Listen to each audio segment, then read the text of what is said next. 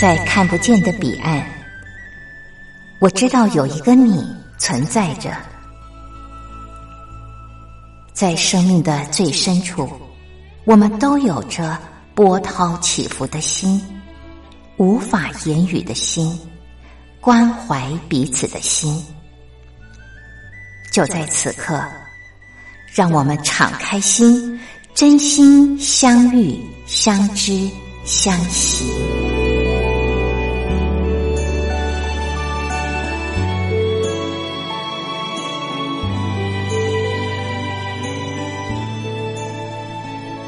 真心相遇，于红制作主持。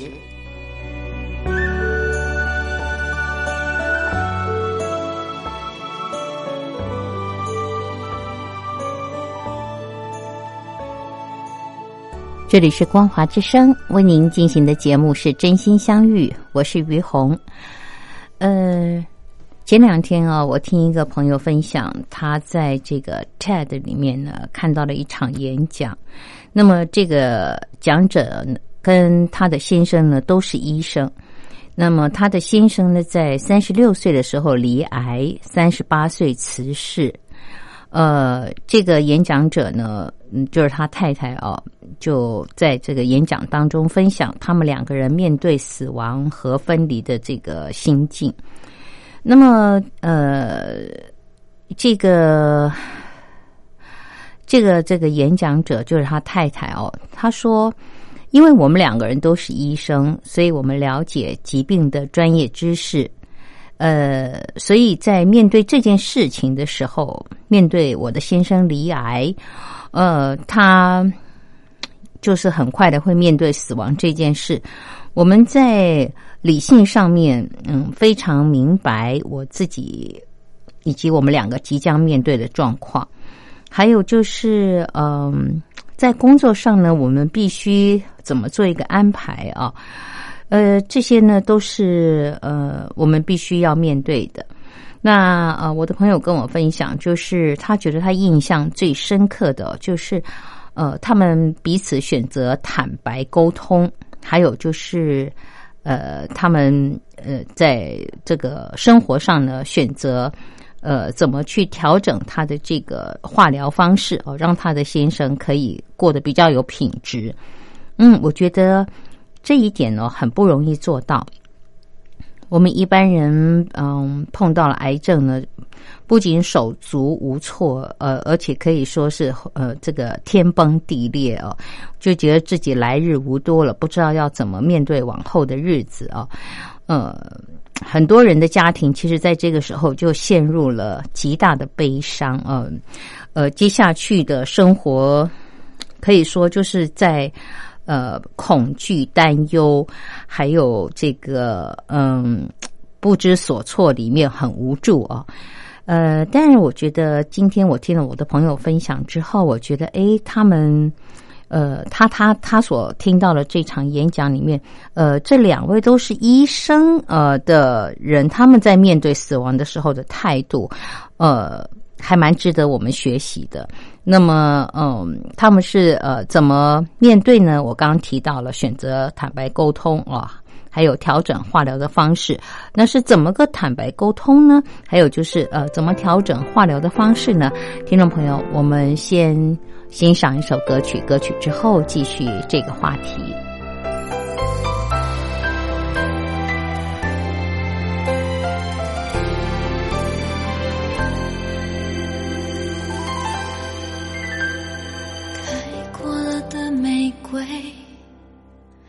就不会再枯萎，记忆一旦起飞，哪怕烧成了灰。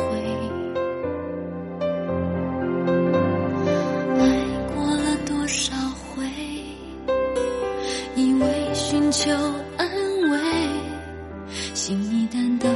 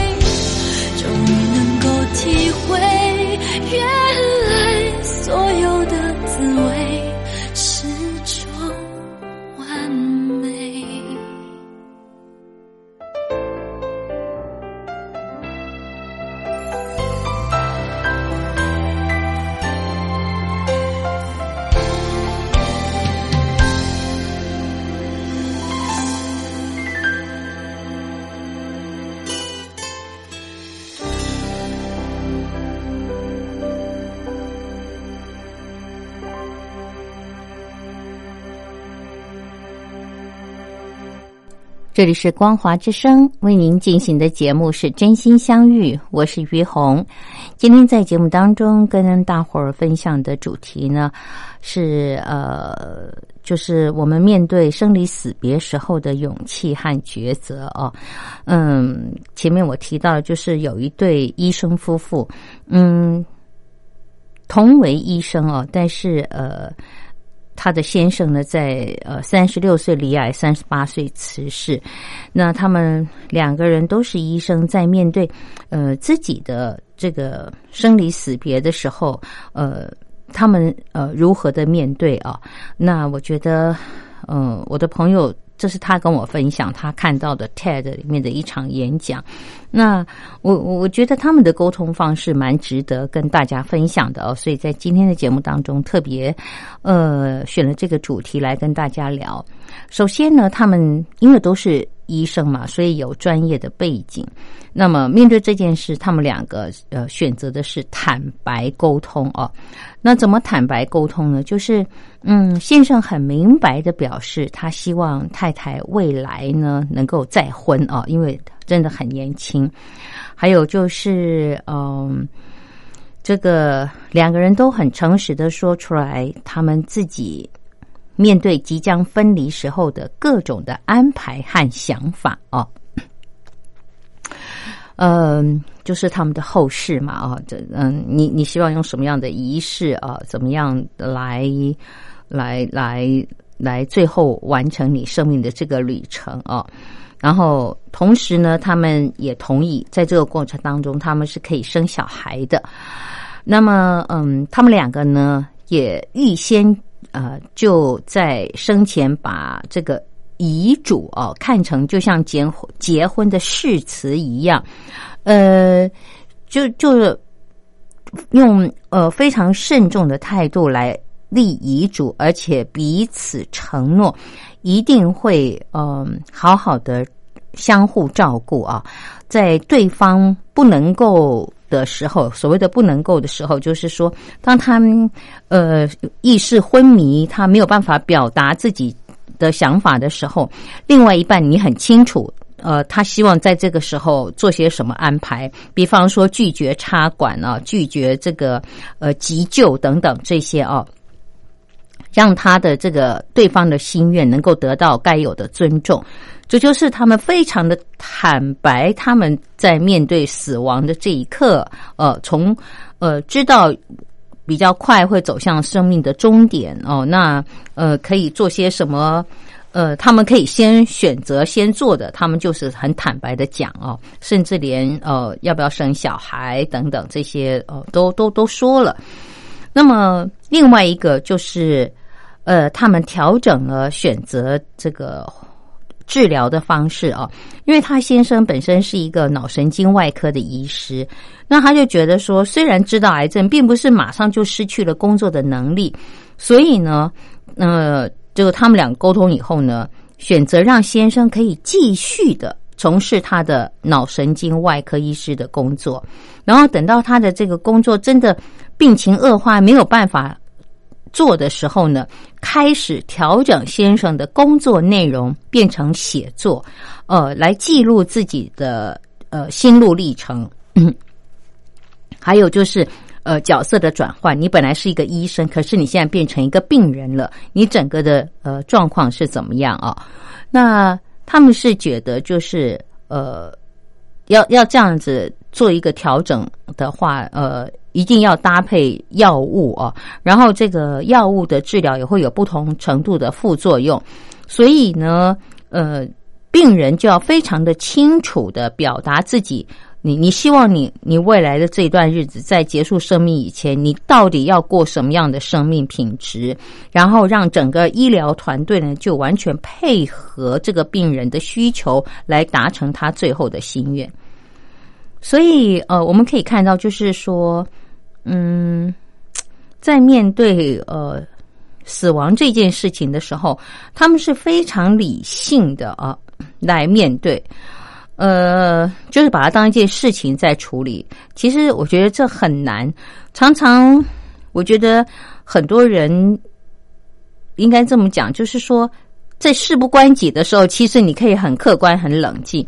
但是呢，嗯，当碰到你自己的时候呢，你你是没有办法很冷静的，呃，来来来来这么样的看待呃自己的这个过程哦。我就记得呃，有一个医师啊，嗯，在台湾很有名，他以前是那个脑神经，也是脑神经。天哪，怎么这你刚讲起来我。突然间想到，这里是脑神经内科医生啊。那这个医师呢，他在台湾，他说那个时候他非常的权威，他每次去查病房的时候，后面都跟着一堆实习医师啊。然后这个走路有风。后来呢，他发现他自己得到了癌症啊。然后你知道，他说，当他是医师的时候。他对病人的这个化疗啊，就是会很理性的去根据这个呃他的所学呃来做这个化疗药剂的这个安排哦。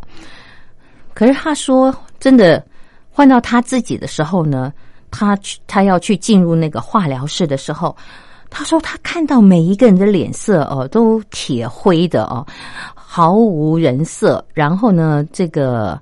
呃，每个人的眼神，还有他们的这个呃态度哦，感觉上就是来日无多。他说，他走到那边以后，他没有勇气再走进那个化疗室，因为他自己只要走进去以后，他就知道他出来就会像他们一样。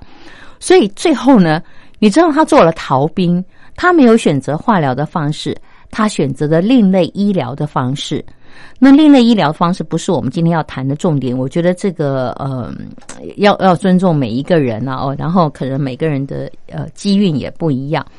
但最重要的就是我要谈的就是说，每一个人，即便是医师，当他自己要面对生离死别的时候，要这么理性洒脱的来看待他的过程，是也也真的是很难啊。所以呢，我刚刚讲的就是这个医师后来自己知道他呃得到的是癌症的时候，他也不用他对待病人那这个化疗的方式，他他选择。另类的疗法，这就是他很清楚的知道他要怎么选择对待自己啊，呃，怎么治疗自己。那可是也有一些人就是呃，完全的把自己就交给医师，呃，听医师的。我我觉得这里面没有对错，但是你真的要为你自己的选择负责。呃，因为如果你不为你自己的选择负责，很可能嗯。你在治疗的过程当中，呃，你就会一而再、再而三的有可能了。我的意思就是说，你可能会成为这个呃药物治疗的这个受害者哦。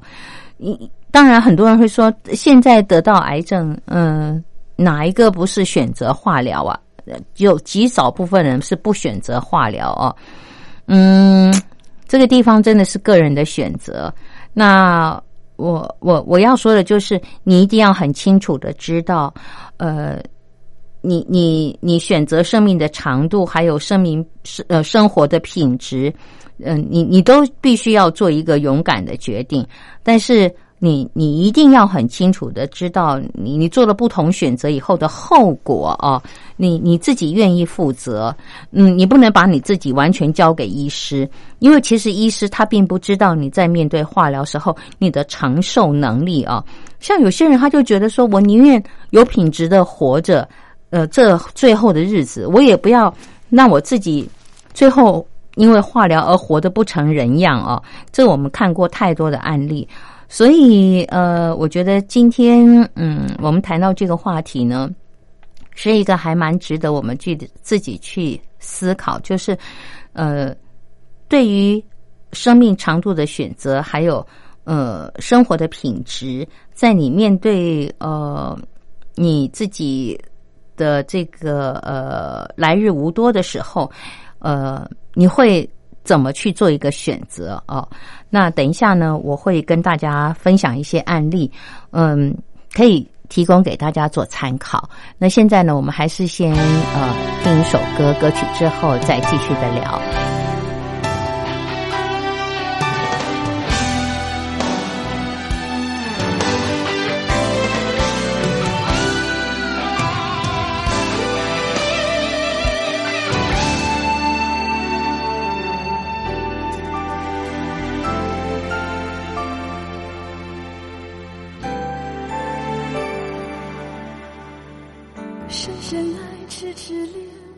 无言谁也没法劝那是我爱死永泉其实爱已不完全只是我没发现人还在我身边而幸福却已经离我那么远。刹那间，又好似回到昨天，我试着让诺言实现，可是我不知如何再往前。面对或是欺骗。两边都是深渊，无论我怎么选，都面对坠落的边缘，或是伤悲的容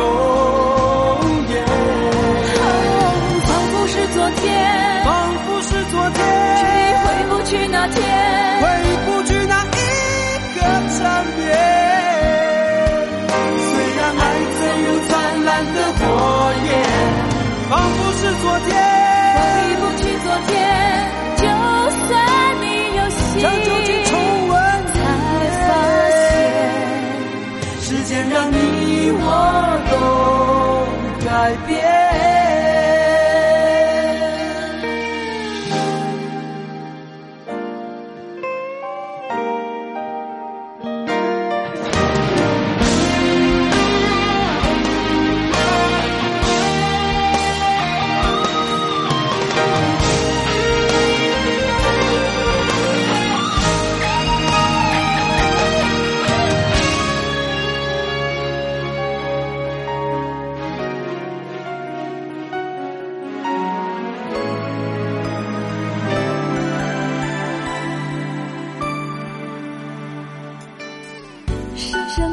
深爱，痴痴恋，无悔无怨，谁也没法劝。你是我爱死永远。其实爱已不完全，只是我没发现，人还在我身边，而幸福却已经离我那么远。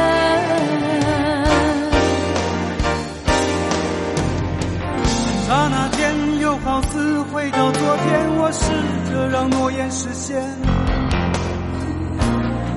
可是我不知如何再往前。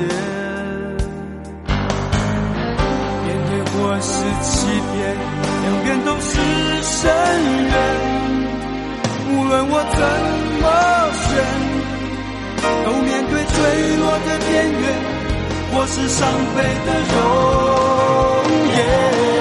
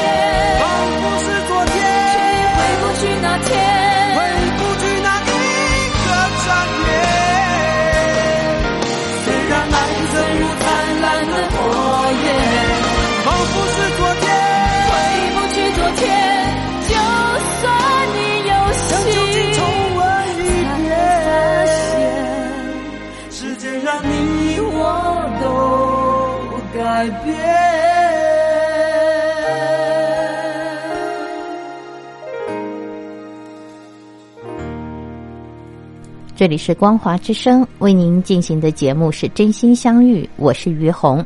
呃，今天在节目当中跟朋友们聊的话题，嗯，有一点点呃感伤哦，就是我们人面对死别的生离死别的这个勇气和抉择哦。唉，其实嗯，我们终有一天是要面对这样的一个问题哦。呃，有些人是选择嗯不去想，反正时候到了，自己就知道要怎么做。可是我觉得这个事情好像平常还是要花点时间想一想，不然你你碰到的时候，你真的会措手不及。但是平常脑袋中有去思考过这个问题的话，到时候要做决定可能会呃比较清楚哦。嗯，我记得呃，我有一个朋友，有一次呢，他就在跟我呃谈到他有一个朋友啊，呃，也是我认识的朋友，叫小花好了。那这个呃，跟我谈话这个朋友叫小美，小美就呃跟我说，小花她检查出来得到乳癌，那其实她的乳癌大概是第二期到第三期之间，嗯。那他去到一家这个诊所呢，是就是治疗癌症的权威。然后那天刚好是副院长哦，在帮他做检查。然后副院长检查完以后呢，就跟他说：“你这个要立刻住院，然后立刻切除哦。”那我那个小美在旁边就说：“这这一定要这么快做决定吗？”嗯，你不呃，然后那个医生就说：“你是他的什么人？”他说我是他的朋友。那医生就意思就是说，这个问题轮不到你来发言，除非你是他的先生和家属。然后，那我的朋友就摸摸鼻子，就觉得说，也许吧，这只是他觉得说，为什么这个要切除乳房这么重要的事情，是第二天就要做决定？他难道不能够花更长的时间去思考，或者想想有没有什么方法可以帮忙吗？那？医生这样的做做决定，好像就是呃别无选择了。我的朋友他是好心这样子想啊，那当他被医生这样讲了一顿以后呢，他也觉得啊算了，就为了朋友嘛。那接下来呢，他就呃跟他的朋友讲说，你是不是呃可以想想别的方法？然后呢，我要说的就是我的这个朋友就带着这个小美，就带着得癌。得乳癌的小花哦，呃，去找别的医生。这个医生呢，嗯，就是这个我在前面提到，就是他本来是脑神经内科医师，后来知道自己得癌症以后，他也不做化疗，就走另外另类疗法的。那目前呢，他因为用另类疗法，他已经多活了大概快十年左右的时间了。那所以他现在也一直在鼓励用另类疗法来治疗。那呃，小美就陪得乳癌的小花去找这个医师，因为这个医师呢就告诉他说，这件事情呢我没有办法帮你做决定哦，呃，这个因为身体是你的，我我只能跟你讲，就是说你自己要想清楚，呃，如果你不用呃这个化疗的方式的话。也有可能，哦，他说我不能给你打保证，也有可能你会像有一些人，他最后呢，整个乳房就溃烂啊。那他还给他看一些照片，这样子。他说你你必须要想清楚，你今天做这个选择，你就要面对所有的后果。我不想，呃，因为我自己选择另类疗法就影响你的决定，因为另类疗法是不是一定有效，也不一定是对每个人都有一样的效果，所以你自己必须想清楚。那得乳癌的这个小花听了以后呢，就很害怕哦。那嗯，那那个小美就跟他说：“嗯嗯，你你可以先给自己机会啊，你不要马上就听那个原来我们去的那家医院的医生的讲法，因为你回去的话，他一定是叫你把乳房要割掉多少这样子。”他说：“你这个嗯，好像没有给自己一段时间哦。”那后来呢？这个小花她为了怕，呃，她如果不接受化疗，万一有一天这个乳房溃烂，会像呃她所看到的照片那么恐怖啊，所以她呃还是很快就做决定，然后就做了乳房切割。然后呢，这个小美就很生气，就说为什么她这么轻率的就对待自己的身体哦，嗯，让她自己接受这样的治疗。然后为此呢，这个小美还很不谅解小花哦，就觉得她太容易就呃接受这个医生的这个手术。唉，我觉得在这件事情里面，我听到的时候呢，我就跟小美讲，我说你不是当事人啊，我说我们做朋友的，真的只能在旁边，嗯，给出我们的陪伴。那不管他做任何决定，都是他。自己要去面对和承受的，你就不管他做什么决定，你你最后都都陪伴他一起接受那个后果。你你今天呃觉得呃他应该多给自己时间，可是你有没有想到，他想的是万一呃万一有一天他。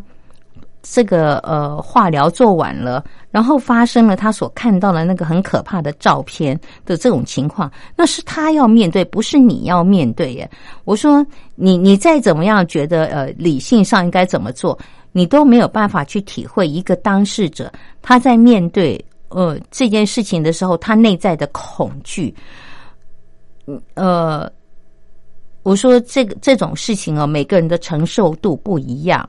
还有就是，你觉得乳房割掉了，你觉得呃是一件很很很怎么讲，就是说很难面对和接受的事情。可是对他来讲，如果乳房我虽然没有乳房了，但是我我生命的安全，呃，这个医生有讲，就是可以，呃，就是怎么讲，就更更更容易控制这个病情。那对他来讲，那有什么关系呢？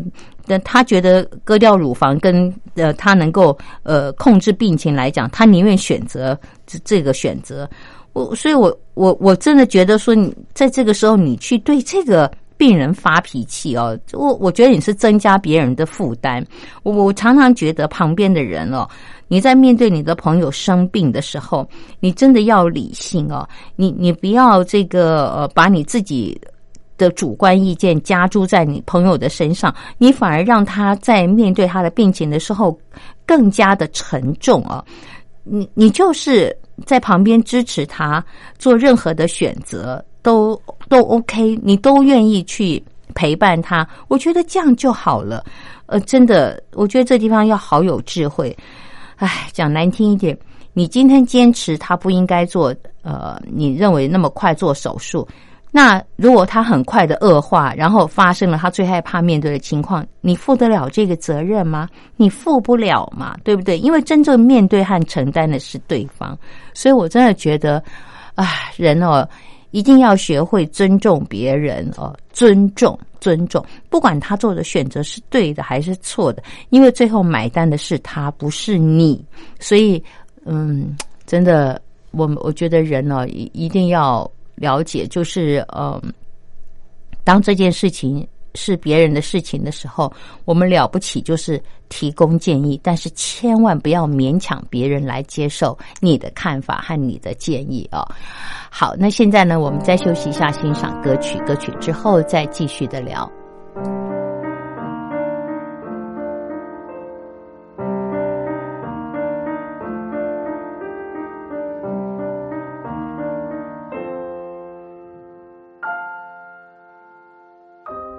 璀璨绚烂，平平淡淡，都是过去，也都是现在。明明白白，阴阴暗暗，不必掩盖，让它流动着。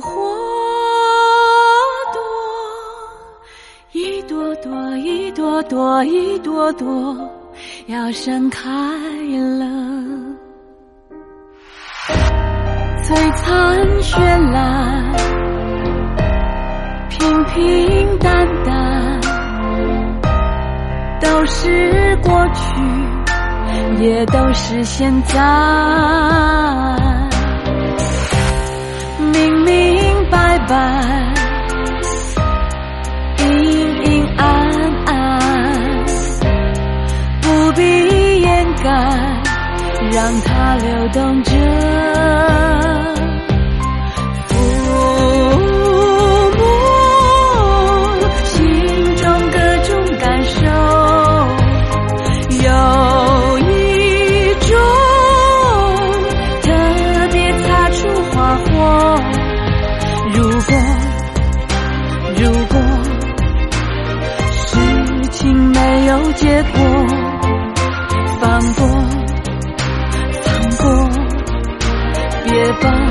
了他到最后。天空那大雁，成群结队，成群结队飞越。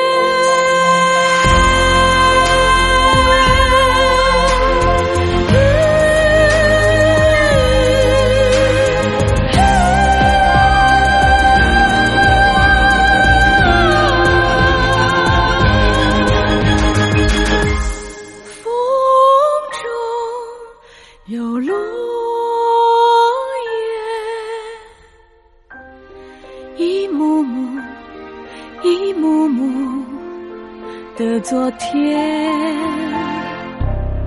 我爱得起，我放得下。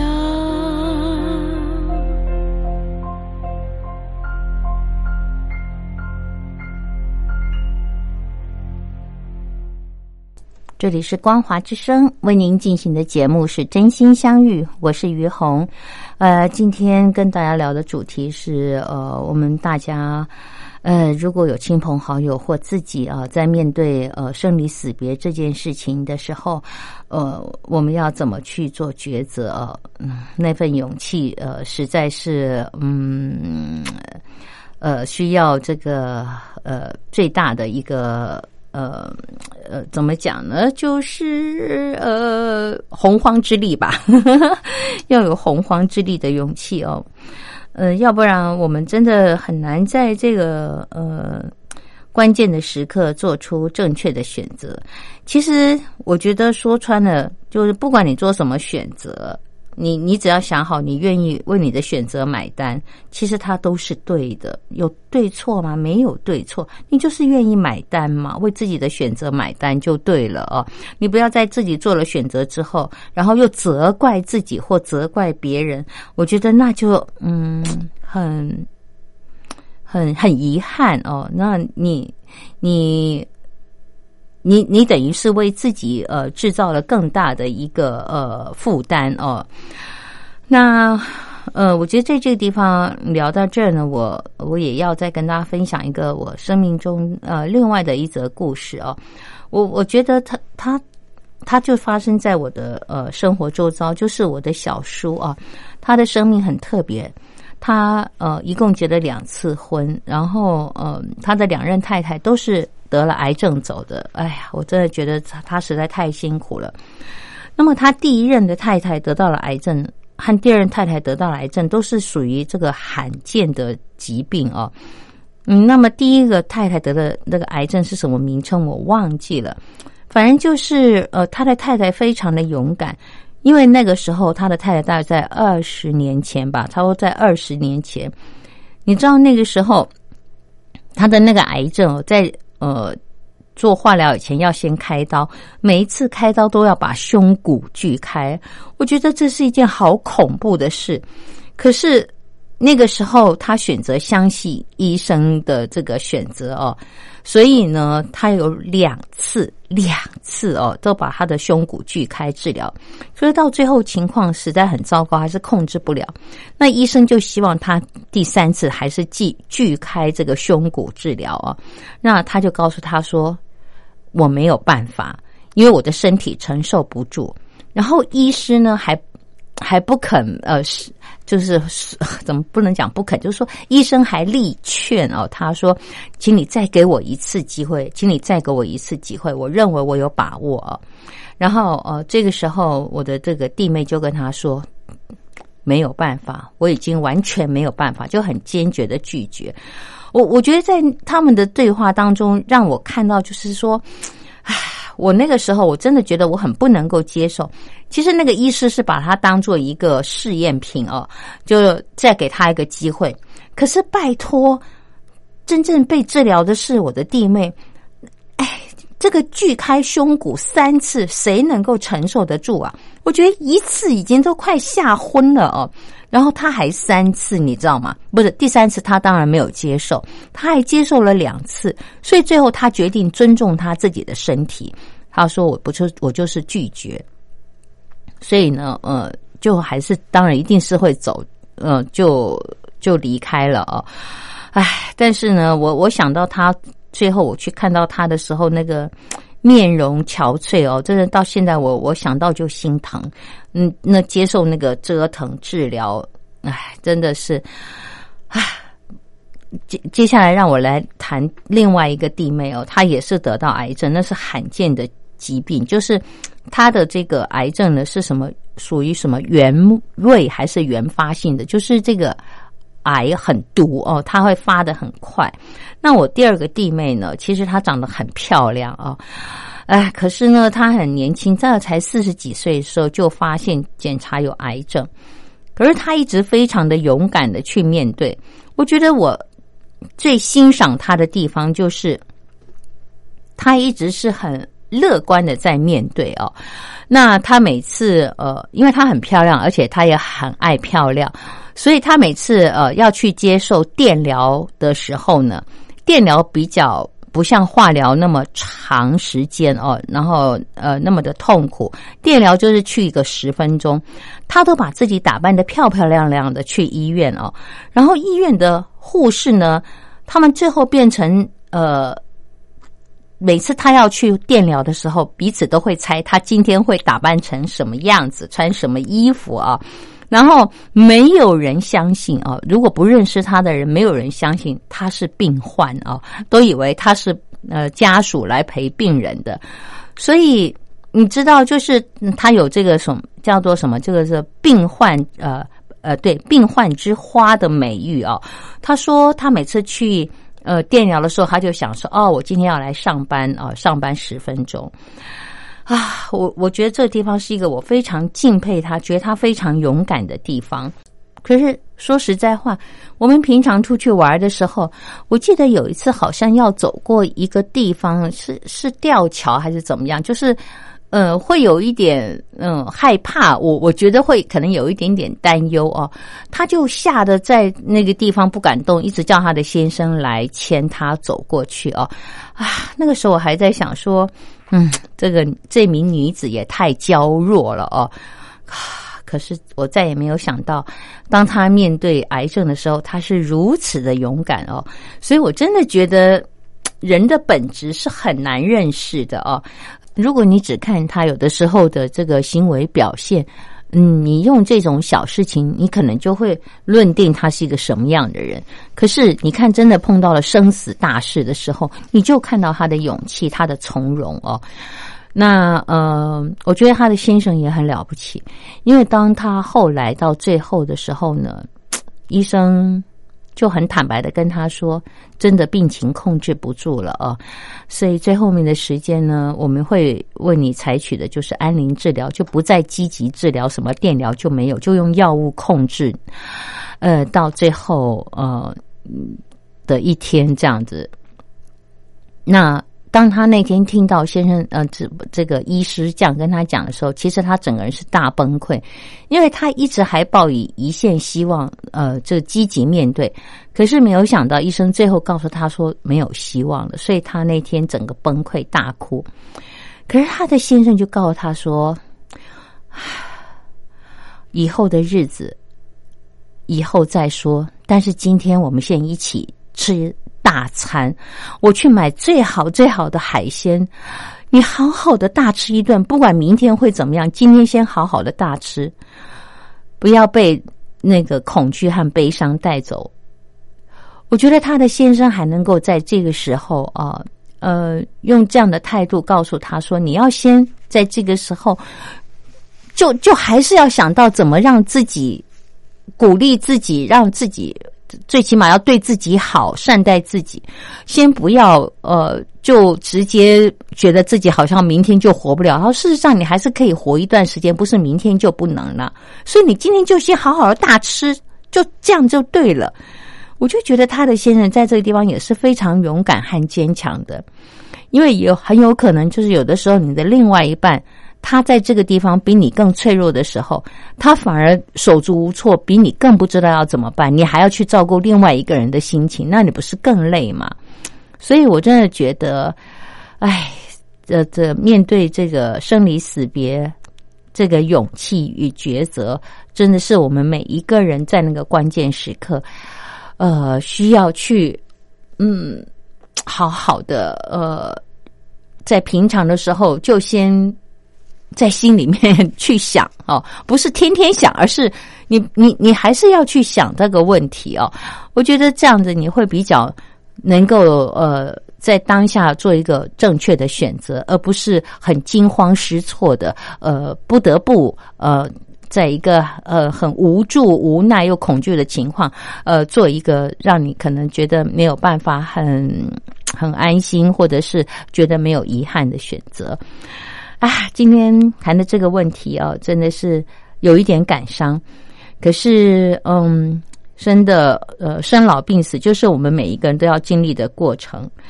呃，这个从身体的病痛选择到我们面对生死的态度，也都是我们每一个人要必修的人生功课。